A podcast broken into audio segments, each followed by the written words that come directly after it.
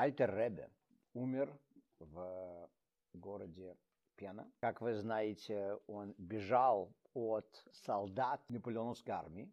Когда он умер, это уже было сразу после битвы Бородино.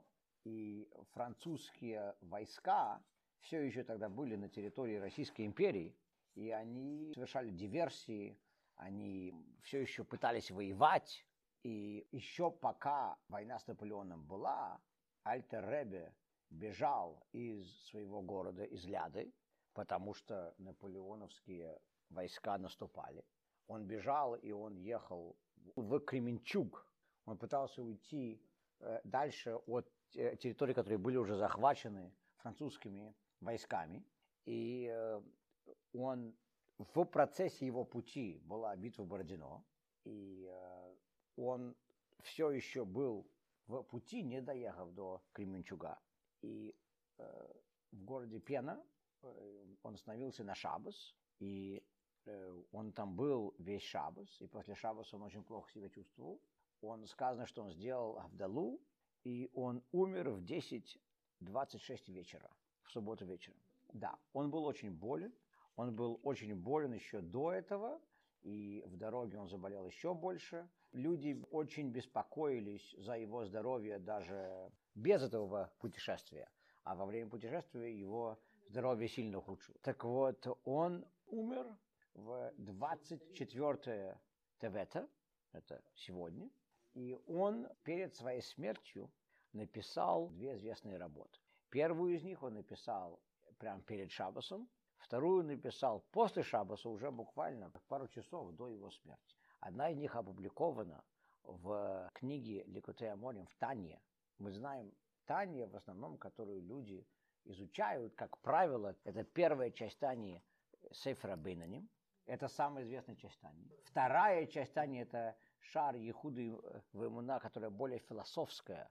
Она больше говорит о нашей вере в Бога, о том, что такое Бог и божественность и так далее.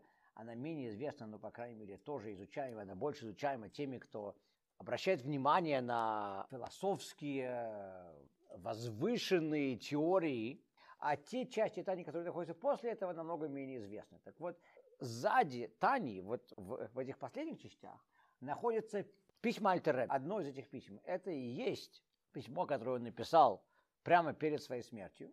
И также вторая вещь, о которой мы говорим, это то, что находится в решимых, в записях Альтеребе, которые опубликованы даже не в Тане, а в других его работах. Нефеш Ашфейла. Это та часть, которая говорит о душе человека. И в этих двух работах, которые Альтер Ребе написал прямо перед своей смертью, есть интересный лейтмотив, который на самом деле удивителен и необычен на фоне еврейского мистицизма.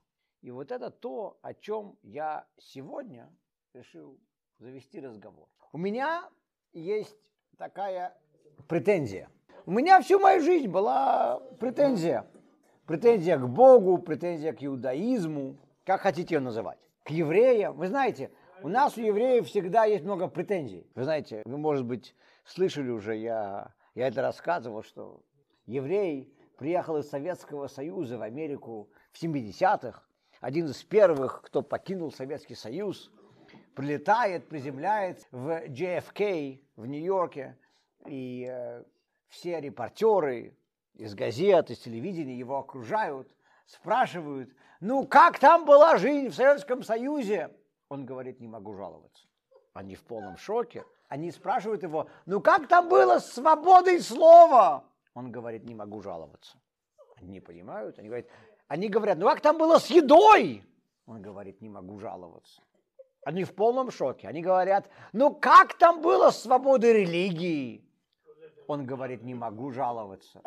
Они не понимают. Они говорят, так чего же вы сюда приехали? Он говорит, я сюда и приехал, потому что здесь я могу жаловаться.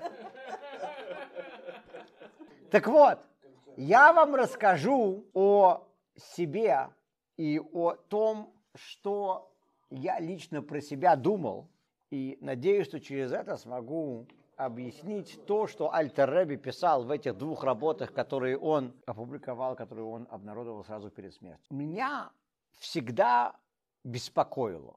Вы знаете, есть вещи, которые наверняка у каждого из вас. Есть вещи, которые тебя как бы беспокоят, но ты, как, ну, ты стесняешься задать кому-то об этом вопрос. Ты не знаешь вообще, а может быть я что-то не понимаю. Может быть эти вопросы задавать неприлично. Может быть я как-то не, не, неправильно смотрю на вещи, поэтому ты молчишь. У меня, когда я учился в Вишиве, был наверняка целый ряд таких вопросов. И я пытался искренне найти на них ответы, но окольными путями. Я не приходил к своим учителям, говоря, слушайте, вот тут это меня беспокоит. Позже я уже обнаглел, я стал это делать. Но я еще... Но в детстве я был приличным мальчиком. И у меня не было нахальства, чтобы вот так вот прямо... Так вот, вопрос, который меня искренне беспокоил, искренне беспокоил, был следующий. Например, когда я учился в Нью-Йорке, даже еще в Ленинграде, еще в Ленинграде я знал и слышал истории о Рэб Мендел Футерфас. Вы слышали от меня и от других, я уверен, истории о нем. И потом, когда я, я учился в Нью-Йорке, мне посчастливилось э, быть на его фарбренингах, даже лично разговаривать с ним, потому что он останавливался в доме моего друга, парня из моего класса. Я был на практически каждом его фарбренине, когда он был в Нью-Йорке. Я даже из-за моих связей, знаете, важно иметь связи, из-за своих связей я сидел рядом с ним, когда он узнал, что я из России, он, он со мной разговаривал после этого и так далее. И меня искренне беспокоила следующая вещь. Вот это вот Ребендл Футерфас. Человек, который воистину является легендарной личностью еврейства 20 века. Человек, которого его познание Торы, его познание еврейского закона, его не только познание, но и практически как он исполняет еврейский закон, его познание хасидизма на уровне, на который я только могу надеяться, что когда-нибудь я достигну малой доли этого. Это, это величайший человек, величайший учитель еврейства. Что он делал всю свою жизнь? Ну, окей, мы знаем, что он энное количество лет по-моему, он сидел два раза, это получается 12 лет, в ГУЛАГе, в лагерях принудительной работы. Там он был в неволе. Но кроме этого, чем он занимался? Еврей, который учился в Ешиве, в Любавической Ешиве. Мы сегодня учимся в Любавической Ешиве, я вам говорю, я учился в Любавической Ешиве. Где ты учился в Любавической Ешиве? В Нью-Йорке. Секундочку, я думал, что Любавичская жива, почему она в Нью-Йорке? Это если вы изготавливаете э, э, шампанское в Америке, оно называется шампанское? Нет. Если вы изготавливаете скач в Кентаки, это скач? Нет. Секундочку. Ты учился в Любавической Ишиве, где? В Нью-Йорке. Так вот, Рабменл Футерфаст учился в Любавической Ишиве в Любавичах. Он учился в настоящей Любавической Ишиве. У него шампанское. У него скач. У нас бурбон и sparkling wine. У него настоящее образование. И вот это вот человек такого уровня, чем он занимался большинство своей жизни. Я не говорю о, о тех годах, которые он провел за решеткой. Или в Сибири, в, в, в лагерях. Я говорю в свободное, свободное от работы время, в свободное от тюрьмы время. Чем он занимался? Я вам даже скажу большой секрет. Вы знаете что? Его оба раза, когда его посадили, его не сажали за то, что он изучал Тору. Вы знаете что? Если бы он сидел у себя в доме и изучал бы Тору, никого не задевая, никому об этом не говоря, изучал бы свои книжки, знаете что? Вполне вероятно, я не знаю, но может быть его не Сталин, ни Брежнев не трогали бы. Он бы делал, он бы не выходил на улицу, никто бы даже не знал, что, что он делает. Опять же, я не знаю, но может быть. Его арестовали оба раза. Не за то, что он изучал Тору, сам для себя лично. У него дома было много книг, мог бы сидеть изучать в подвале, никто бы об этом даже не знал. Он был арестован за то, что он занимался организаторской деятельностью. Он не только изучал Тору, он преподавал Тору, он не только преподавал Тору, он был одним из организаторов еврейской жизни в Советском Союзе. Он занимался, иными словами, нелегальной деятельностью. Интересно, я вам скажу такую вещь, потрясающую вещь. Вы знаете, что у него в Советском Союзе, мы говорим 50-е, 60-е годы, у него был целый ряд бизнесов. Он продавал, покупал, у него постоянно что-то крутилось. Он был бизнесменом. Для чего он это делал? Он сам жил впроголодь в прямом смысле слова. Он ходил в ошметках, он жил в маленьком закутке. Он это все делал не для себя. Он зарабатывал все эти деньги, потому что он их посылал в разные организации для еврейских нужд в Советском Союзе. И, видимо, Бог видел, что он это делает не для себя, и Бог давал ему благословения, которые нам даже в Советском Союзе не снились. Он мог там что-то покупать, продавать, то, что в Советском Союзе называлось фарцовка. Он, он покупал, продавал, делал какие-то сделки, черти с кем, черти где, постоянно что у него где-то было. Так вот, он, он, во-первых, занимался всеми этими бизнесами. Кроме этого, он был человеком, который собирал пожертвования для нуждающихся людей. Поэтому через него проходили не только деньги, которые он заработал, а еще и деньги, которые он, он собирал. На что? На ешивы, на соблюдающие семьи. Потому что в Советском Союзе, если э, за тобой следят, если, не дай бог, мать с детьми мужа, который э, арестовали, поймали, расстреляли – и такие, я, я в Шабас рассказывал об одной из этих семей. Лейбл Алевский, э, шлях в, в Кливленде, он никогда не видел своего отца. Его отца поймали и расстреляли до того, как он был рожден. Его мать, он единственный сын своей матери, его мать вывезла из Советского Союза, приехала в Израиль, он вырос в Кфархабаде, его мать скончалась в Кфархабаде в очень преклонном возрасте, по-моему, ей было под 100 и Лейбл Эвский сейчас является главным шлехом, главным, главным посланником Хабада в Кливленд, Огайо, где я жил некоторое время назад, после Ленинграда. Так вот, Рэб Мендел Футерфаст – это легендарная личность. Чем эта легендарная личность занималась? Что он делал? Он занимался бизнесом, организаторской работой. Он собирал деньги, давал деньги, э, находил людей для определенных функций. Здесь в таком-то городе требуется учитель для детей, в таком-то городе требуется раввин, в таком-то городе требуется построить подпольную микву. И вот это дело Рабен Фудерфаст. И вот теперь у меня к вам вопрос.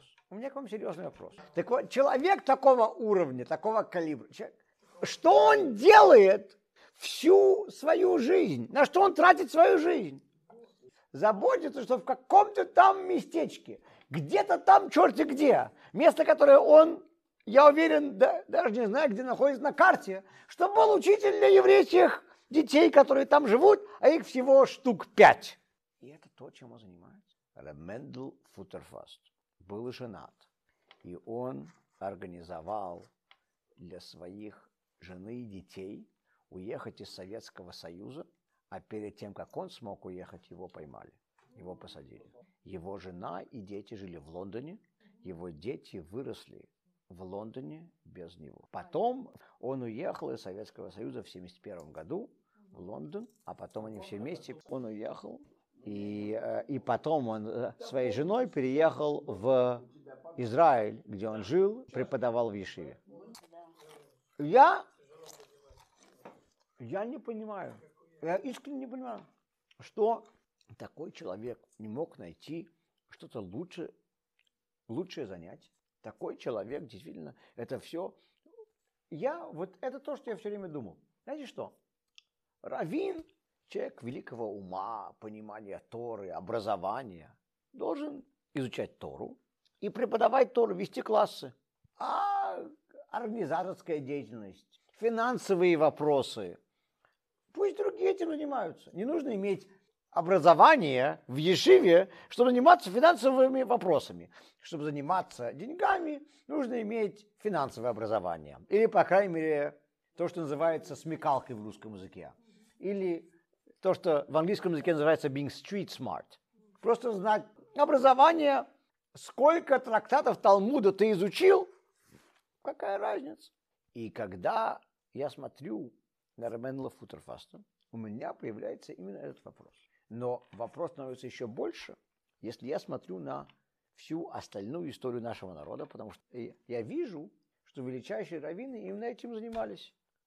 Раби Иуда Ганаси, тот, кто написал Мишну.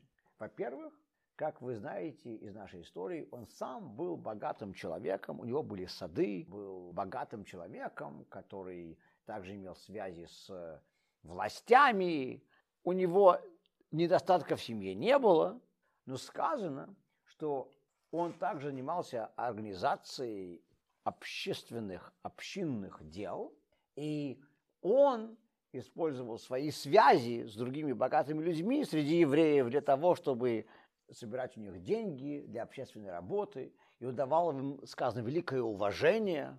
Раби Иуда Наси написал Мишну. Мишна – это основная книга, это самая базовая книга устной Торы.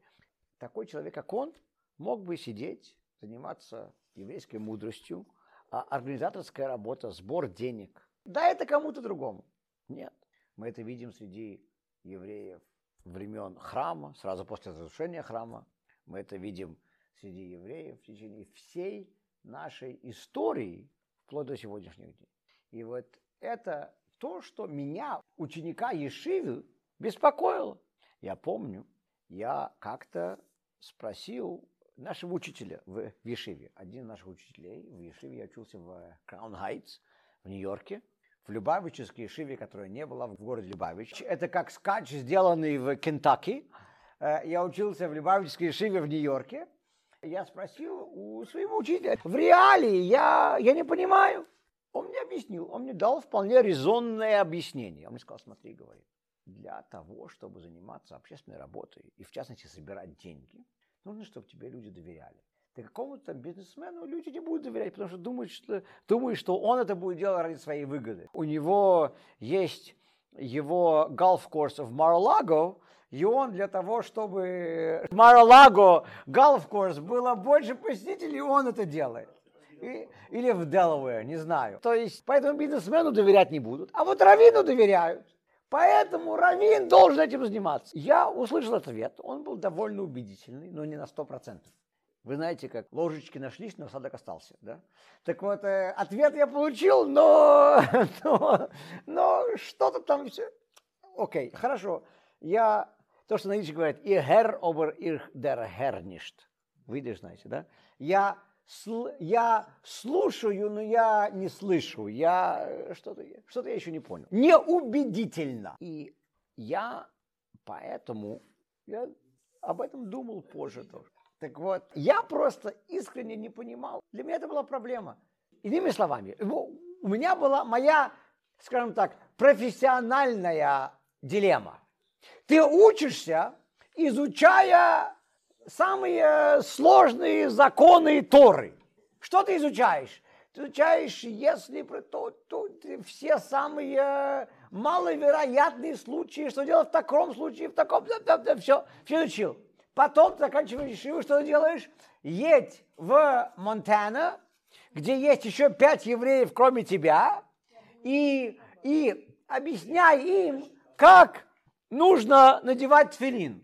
Вы знаете что? Как нужно надевать тфилин, не нужно иметь образование ешивы. Как нужно надевать тфилин, можно пойти на, на YouTube или на Хабад Датру или Хабад Датор, или обратиться к Валере, совершенно верно, и он вам покажет, зачем нужно заканчивать ешиву, чтобы потом обучать, как надевать филин. Был один раввин Гринберг, который прожил Холокост. Он выжил в лагерях, и он, он пришел к Любавическому Рэбе после э, того, как он приехал в США, после, он прожил через все ады концлагерей, и э, Рэбе э, принял его после того, как он приехал в США, и Рэбе настаивал, чтобы тот продолжал свою работу как раввин и нашел место работы как раввина. И тот говорил ему, да, до войны я был известным раввином в Европе. Он говорит, но сейчас, говорит, я не, я не открывал э,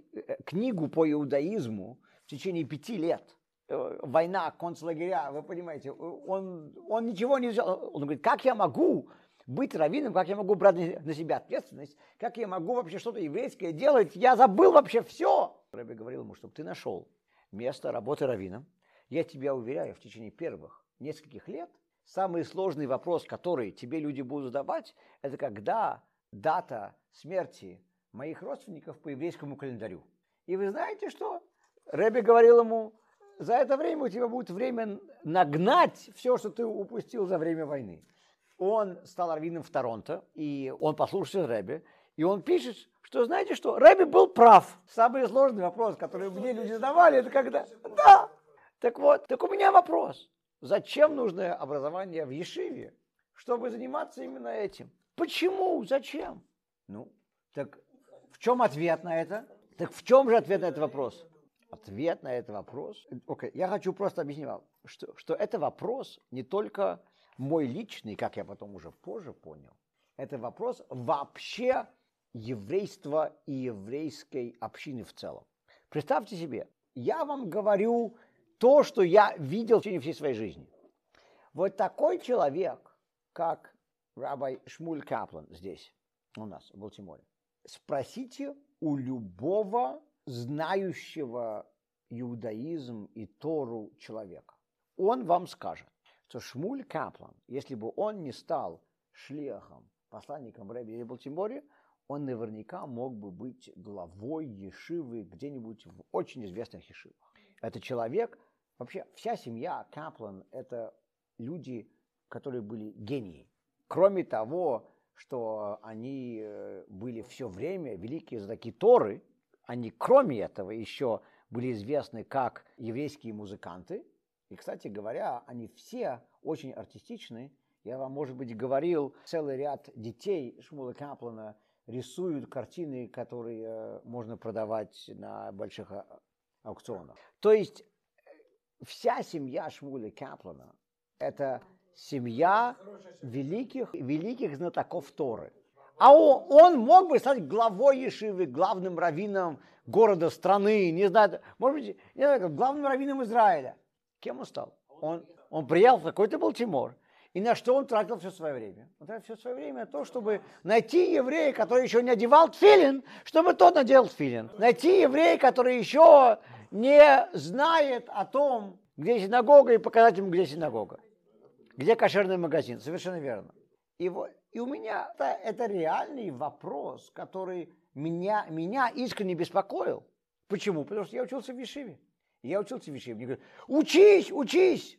Если я учусь на инженера, то я надеюсь потом использовать эти знания в своей карьере. Если я учусь на музыканта, я надеюсь потом это использовать, сыграть чижик-пыжик, да, мурку хотя бы. Так вот, я вам скажу такую вещь. Вот это, вот это потрясающая вещь, которую я понял, и это то, что Альтер пишет вот в этих двух работах, которые он написал прямо перед своей смертью.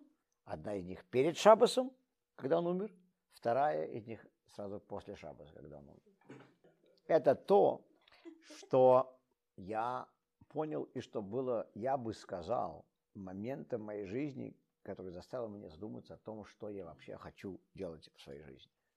Альтер Ребе пишет, что при том, что это правда, вся Тора и весь иудаизм объясняет о том, насколько низок материальный мир и насколько высок духовный мир. Духовный мир намного божественнее, чем материальный мир.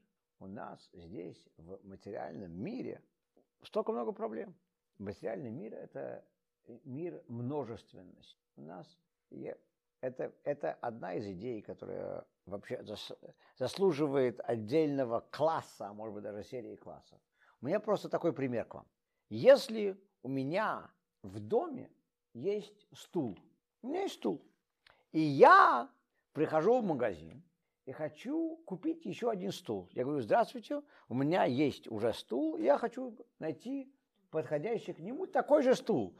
И я специально ищу точно такой же стул. Я не хочу другой, я хочу подходящий к тому, который у меня есть. Мне скажут, да, мы попытаемся найти. Может быть, они смогут найти, может быть, нет, я не знаю. Но никто не будет говорить, что я дурак, что я ищу такой же стул. Правильно? То есть, наоборот, люди, люди понимают, что если у тебя уже есть определенный фасон в доме, у тебя есть определенный стиль, Например, у тебя в доме уже dining room set, и у тебя есть шесть стульев одного типа. Если ты докупаешь, ты хочешь купить такие же. Правильно? Это, это совершенно логичная вещь. Никто не будет говорить, что ты поехал, если ты приходишь с такой просьбой. Теперь, в духовности. Подойдите к человеку и скажите, я уже понимаю вот такую-такую идею. Ты мне можешь ее объяснить еще раз. Я ее уже понимаю, она у меня уже есть в голове. Еще раз объясни мне ее. Он скажет, секундочку, я, я, я, ты ее уже понимаешь? Да! Тогда зачем мне ее тебе объяснять? Ты ее уже понимаешь. У меня в доме уже есть шесть стульев. Я хочу купить еще шесть.